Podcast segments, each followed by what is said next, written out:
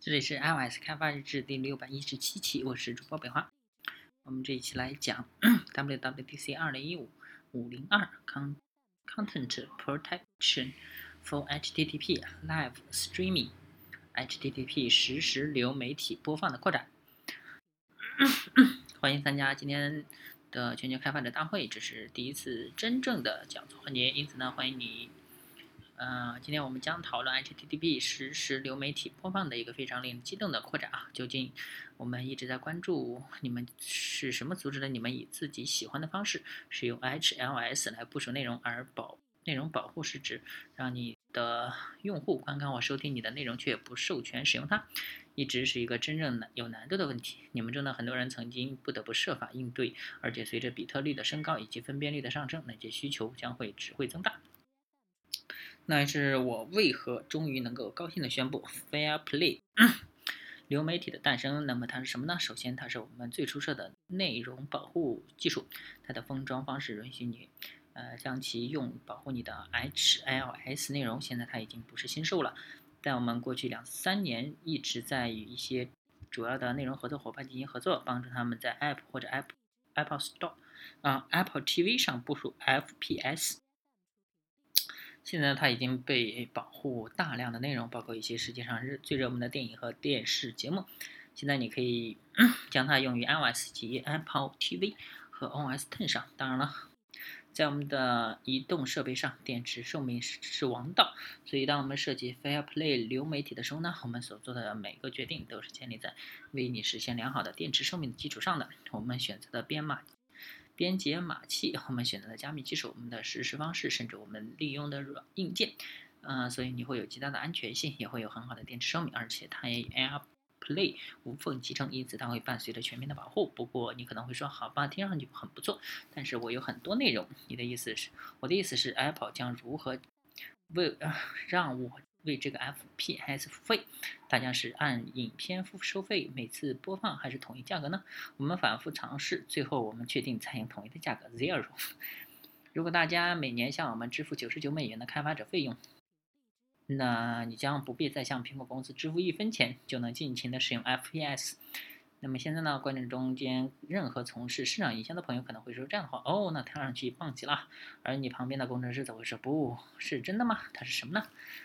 好了，那么它实际上是非常简单的。我们所做的就是着手解决 DRM 系统最重要的组成部分，即密钥保护啊。那么 FPS 在本质上即 实际上是一个安全的密钥传送系统，它是一种将密钥从你的互联网上的服务器转移到设备上的方式，让你在该设备上使用密钥，同时呢不让攻击者获取它并解密你的内容。在设计方面。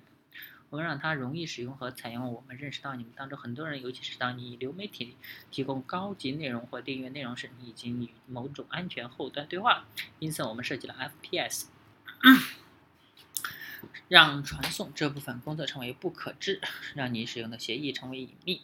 呃，如果你拥有安全链连接，你可以极其容易的采用 FPS。如果没有呢，你也可以使用 HTTPS，它是一个很不错的选择。最后，我过去很多的朋友问我关于 H。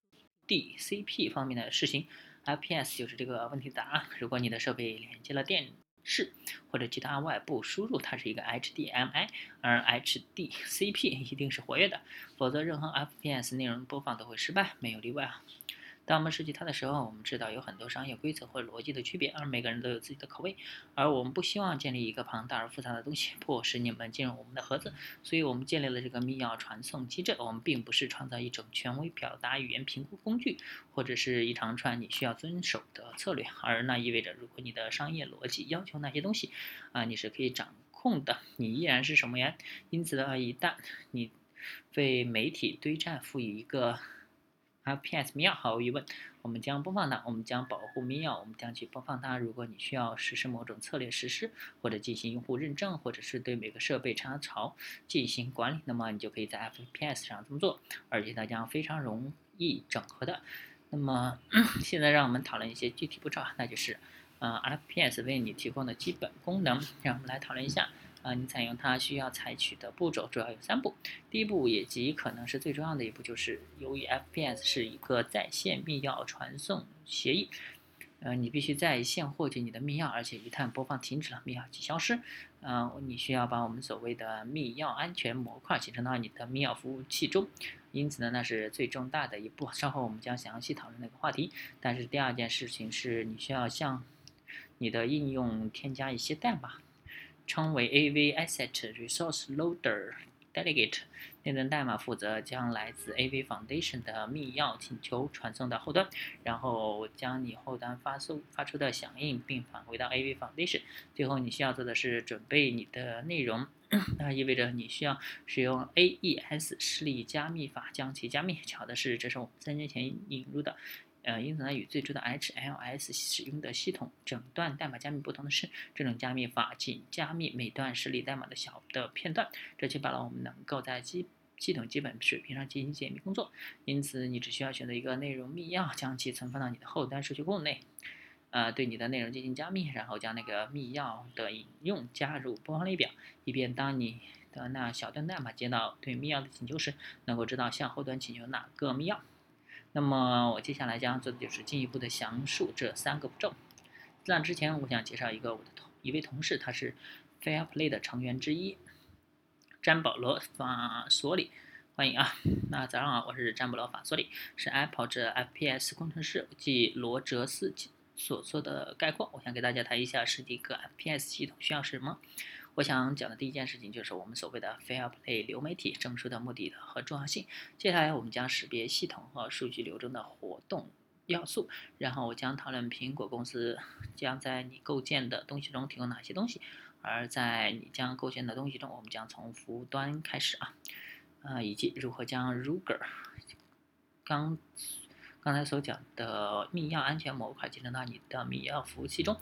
我们将讨论如何测试集成。接下来，我们将讨论服务客户端，以及如何将 FPS 集成到你的应用中。然后，我们将讨论，呃，将你对内容制作工作流的更新，以便将内容加密并确认你对工作流的更改。那么，当我们讨论 FPS 证书的时候，我们有了哪些证书是为了能够让你的 FPS 部署和哪些已经存在的部署区分开来？之所以需要，是因为，哎。有了它们，你的客户才能在他们的设备上实际播放的他们的内容。出于这些原因呢，保护 FPS 证书资产资源就十分重要了。不管是当他们被部署在了服务器上，还是在你的服务器上被使用，要确保他们得到保护。那么现在继续往下看图表左边，我们有了服务器组件，也就是你的密钥服务器，它内部已经集成了 FPS 密钥安全模块。密钥安数据库里面还有为你用来为你流媒体加密内容。呃，密钥值，而在右边我们有了客户端活动要素，即是你的应用。罗哲斯刚才讲到的 AV Foundation Delete 和 AV Foundation 已经为我们提供了部分操作系统，就我们的 iOS 或 macOS 10。那么，让我们来讨论一下，当用户在你的应用中点击播放的时候会发生什么？第一件事情会发生的事情就是你的应用将调用 AV Foundation，并为其提供即将赋予加密内容的 M3U8 URL。AV Foundation 将从互联网抽取那个播放列表，并对其进行解析。当他注意到内容被加密的时候，他将毁掉你的 Delegate，告诉他需要一个密钥以便播放内容。Delegate 是将进行处理，他将调用 AV Foundation，并请求后者创建所谓的服务器上下文播放。在 FPS 术语中，我们将其简称为 SPC。那是什么呢？它是一个 Delegate 的密钥请求。它将用 POST 方法提交给密钥服务器，以便完成其工作并传递内容密钥。这里需要注意的重要一点是，SPC 是在客户端上的 FPS 传递上下文中创建的，而那是一种特定绘画上下文，只有那台设备能够创建它，也只有那台设备能够为其处理来自于服务器的响应。它是。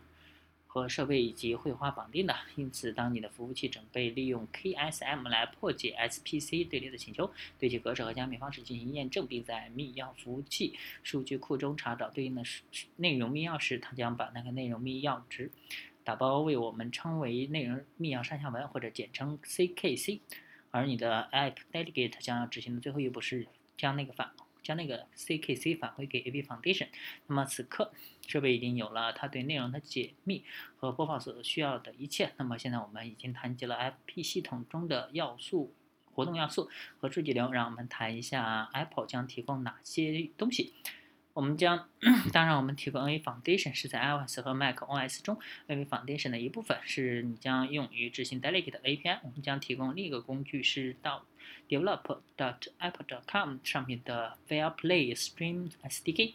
那个 SDK 包含了一些特定的内容。首先，它包含了一个协议规范，里面有关于 SPC 和 CKC 的消息，编写格式的全部详细信息和你。将使用哪些加密元函数来处理密钥请求以及生成密钥的响应？它包含一个在网络控制中心的对密钥安全模块服务器的使应用实施。它包含一整套能用于服务器部署的服务器测试矢量和验证工具。它包含一些客户端示例内容，而它包含的最后一点内容是一套客户端示例代码。因此呢，如罗哲斯所指出的。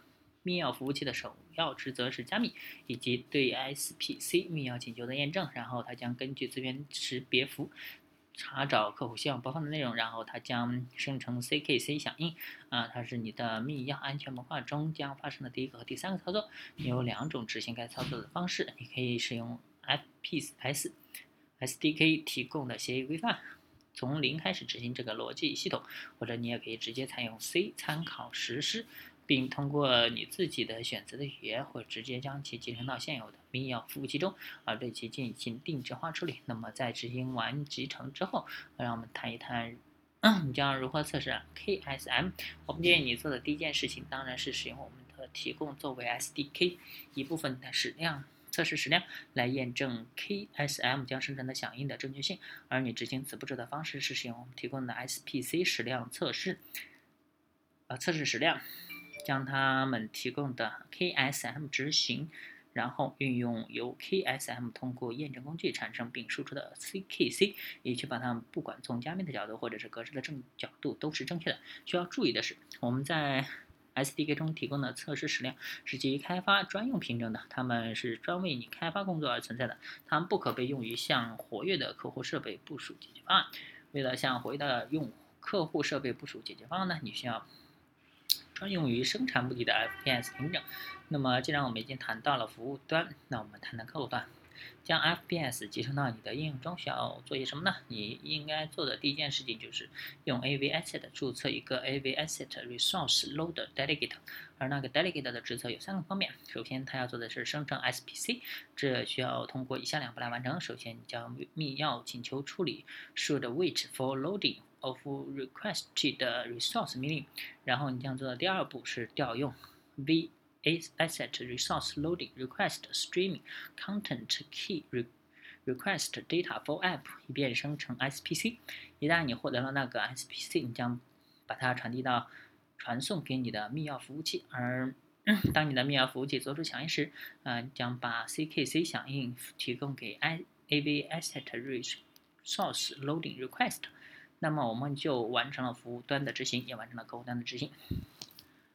好，那我们这一期先到这吧。大家可以关注新浪微博、微信公众号、推特号 l s d v l g 也可以看一下博客 l s d v l g 点 com。拜拜。